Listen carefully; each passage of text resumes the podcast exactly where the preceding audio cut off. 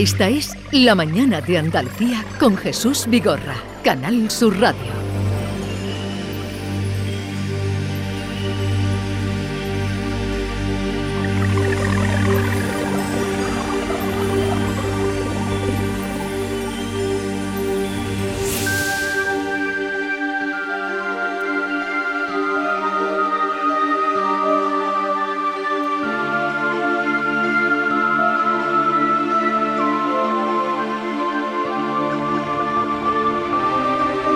La radio continúa, la mañana de Andalucía es el, ir y venir de un lugar a otro, de un espacio a otro, porque a donde vamos ahora es otro terreno muy distinto al que estábamos hablando hace un momento con nuestros tertulianos. Eh, David Hidalgo, buenos días. Buenos días. Pues vamos a irnos a la provincia de Almería, donde por cierto está lloviendo. Hoy hay pocas posibilidades de mirar el espacio, pero tenemos allí un lugar emblemático, un lugar eh, que Andalucía debe sentirse orgullosa de él, que es el Observatorio Astronómico de Calar Alto, que cumple 50 años y que para ello tiene ahora una serie de actividades. Y con nosotros tenemos a Gilles Bergón, que es astrónomo del Observatorio Astronómico de Calar Alto. Gilles Bergón, buenos días.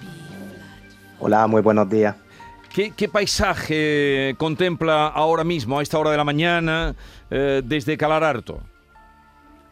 Pues la verdad que hay mucha lluvia e incluso un poco de, nieve fundido. Hacía falta. No es muy buena para nuestra estadística de observación, pero es bueno para la naturaleza.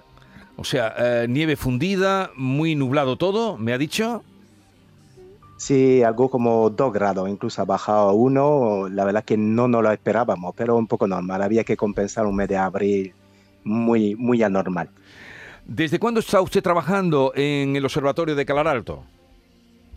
Bueno, yo empecé hace 17 años observando, trabajando de noche, ahora estoy trabajando de día, pero la verdad que es un observatorio, un sitio maravilloso. Creo que cada uno que tenga la posibilidad de acercarse, pues merece la pena el viaje. Em, entonces lleva usted, eh, me ha dicho, 17, años. Pues sí, ya son, 17 años, Ya desde el 2000, 2006. ¿Y cuál es su misión? Bueno, yo ahora mismo soy astrónomo coordinador, es decir, que preparo la observación para que mi compañero y mi compañera de noche tomen los datos por la noche con nuestro uh, telescopio. O sea, en Calar Alto las 24 horas se está observando el cielo. Eh, realmente sí, las 365 noches al año, es decir, que no hay ni noche buena ni noche vieja. Mi compañero de noche tienen que trabajar cada noche que lo permita el cielo. Esta noche no han podido abrir la cúpula, por supuesto, pero se aprovecha para revisar los datos y preparar la siguiente observación. abren la cúpula de, esas, de esos edificios que hemos visto, eh, que se ven cerrados en cúpula arriba, todo el mundo calar alto, cuando sale en la televisión, cuando salen las imágenes, pueden hacerse una idea de, eh, de qué estamos hablando y de con quién estamos hablando. ¿Y cuántas personas trabajan en este observatorio? Pues ahora mismo somos unas 35 personas trabajando por turno, es decir, que por supuesto no se puede vivir y trabajar todos los días a lo largo del año. Entonces trabajamos por turno típicamente puede haber unos 20, 25 personas en tres semanas. En fin de semana un poco menos. ¿Y de cuántas nacionalidades? Bueno, la verdad es que la mayoría de la plantilla es española. Ahora la, la transferencia de tecnología hay que agradecérselo a los alemanes que nos han dejado un observatorio en perfectas condiciones. Y la verdad es que ahora el 95% de la plantilla es, español. Yo soy uno de los pocos guiri que queda en el observatorio. ¿De, dónde es usted? Yo soy francés. Francés. Eh, Maite Chacón, no sé si alguna vez has ido por allí. No, no he ido, pero tengo muchas ganas de ir. Todos tenemos muchas ganas de ir. Ahora hablaremos de... ¿Se puede visitar?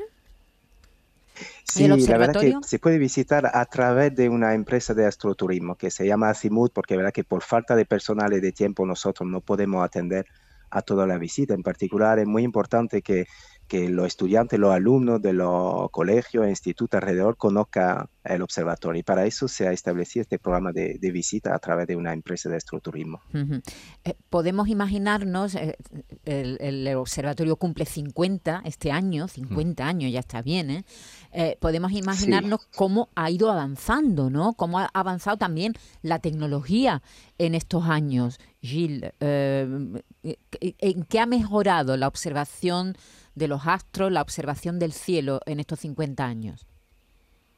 la verdad es que es mucho más cómodo ahora mismo que hace 50 años. Es decir, que hace 50 años los astrónomos, casi no había mujer astrónoma, desafortunadamente en esta época, pues se tiraban toda la noche en la cúpula, es decir, a la misma temperatura que, que hacía fuera. O podéis imaginar lo frío que pueden pasar una persona que se tira 14 horas casi con el ojo pegado al ocular o cambiando placa fotográfica. Después hubo una especie de revolución digital, es decir, que en lugar de poner placa de foto, observaciones visuales, pues se ha usado sensor un poco como lo que tenemos en nuestro teléfono móvil hoy en día. Y eso ha sido pues, una gran ventaja porque ha sido todo mucho más eficiente. Es decir, que ahora mismo eh, realmente el, el trabajo de astrónomo no es tan romántico como se piensa. Es decir, que realmente es un trabajo de informático. Nos tiramos todo el día y toda la noche detrás de pantalla de ordenador. Delante del ordenador, ¿no? No, no observando directamente el cielo, sino delante de una pantalla, ¿no? Exacto, no es tan romántico, pero mucho más eficiente. Ya. Gilles, se han hecho en estos 50 años importantes descubrimientos en Calar Alto, muchos planetas extrasolares, ahora nos contarás, pero ¿por qué es un referente Calar Alto en el panorama astrofísico mundial? Bueno, es el observatorio astronómico más grande en el continente europeo. Tenemos telescopio todavía el más grande de Europa, un 3 metros y medio. En los estándares internacionales no es tanto, pero la gran ventaja que tenemos en Calar Alto es mucha flexibilidad y muchos instrumentos variados. Y en particular en los últimos años, es verdad que lo que más ha llamado la atención del público y que nos ha traído cierta fama son los descubrimientos de exoplanetas. Tenemos un instrumento que se llama Carmené, que hoy en día ha descubierto más de 60 de hoy. Es decir, son planetas en estrella, eh, en otra estrella que el Sol. Y eso es algo muy llamativo para el público, por supuesto, por el tema de la vida. ¿Hay vida en otro planeta? Pues nosotros en cada dato estamos buscando la Tierra 2.0.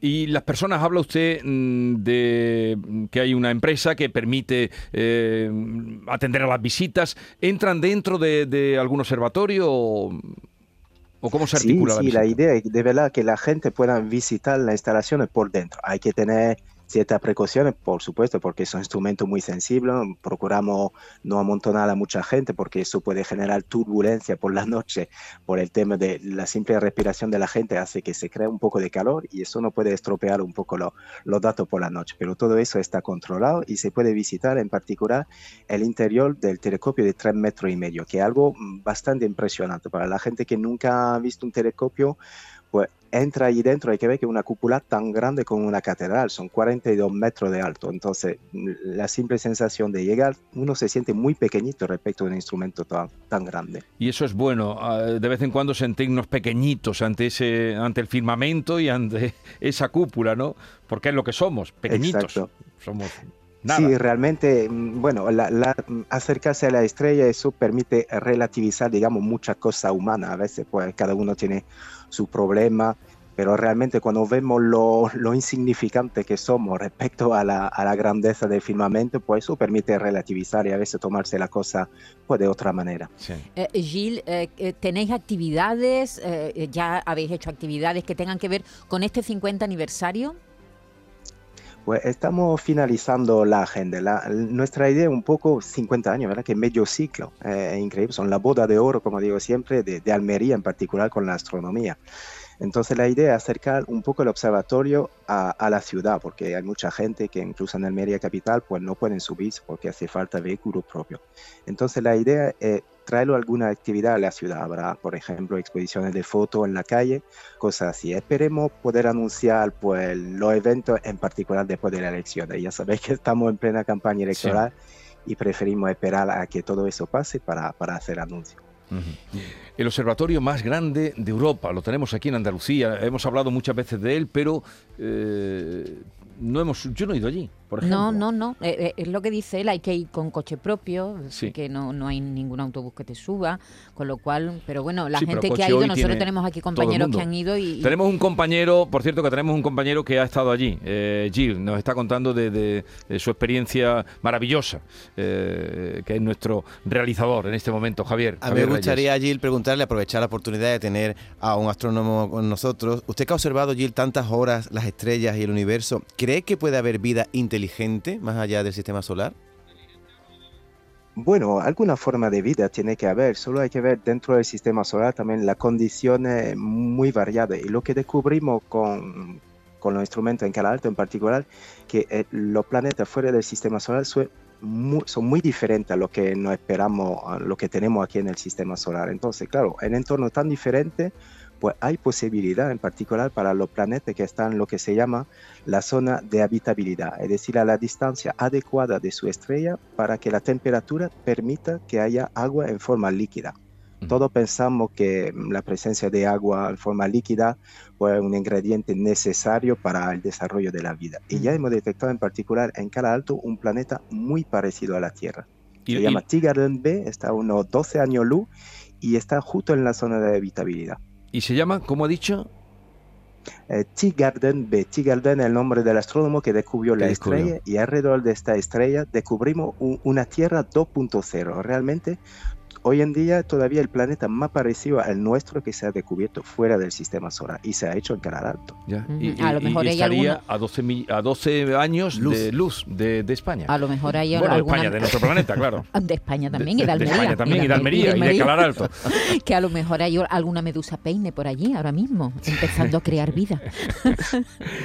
eh, Gil Bergón, eh, gracias por atendernos. Felicidades por los 50 años de ese observatorio astronómico de Canal El más grande de Europa, como usted nos ha explicado, y de una trascendental importancia por lo que allí observan. Un saludo y larga vida.